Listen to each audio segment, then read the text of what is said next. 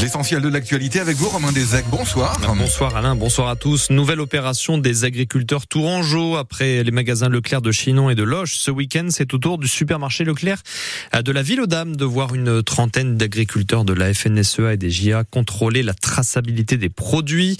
Les agriculteurs qui maintiennent donc la pression sur les distributeurs et qui réclament l'application de la loi Egalim. L'objectif, c'est aussi de sensibiliser les consommateurs en collant notamment des stickers sur les produits importés de pays étrangers dans les rayons.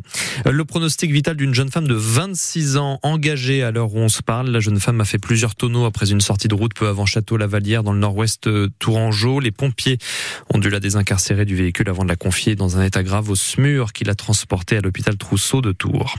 Salah Abdeslam a été transféré de prison, condamné à la perpétuité incompressible pour sa participation aux attaques du 13 novembre. Le membre du commando était incarcéré en Belgique jusqu'alors pour sa participation aux attentats de Bruxelles. Il a été transféré ce matin dans une prison de région parisienne, précise le ministre de la Justice Éric Dupont-Moretti. Euh, première réunion cet après-midi pour préparer la rentrée de septembre en Indre-et-Loire, ce qu'on appelle la carte scolaire. Les syndicats ont rejeté à l'unanimité cette carte proposée par la direction académique.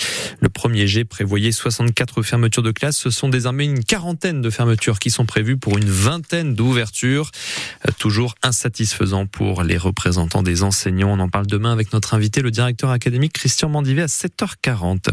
Ils se sont euh, munis de pelles et de pioches sous la pluie. Une quarantaine de citoyens ont planté des arbres à Tours dans le centre-ville ce matin. C'est la suite des plantations citoyennes initiées par la mairie écologiste en 2021 pour créer des îlots rafraîchissants.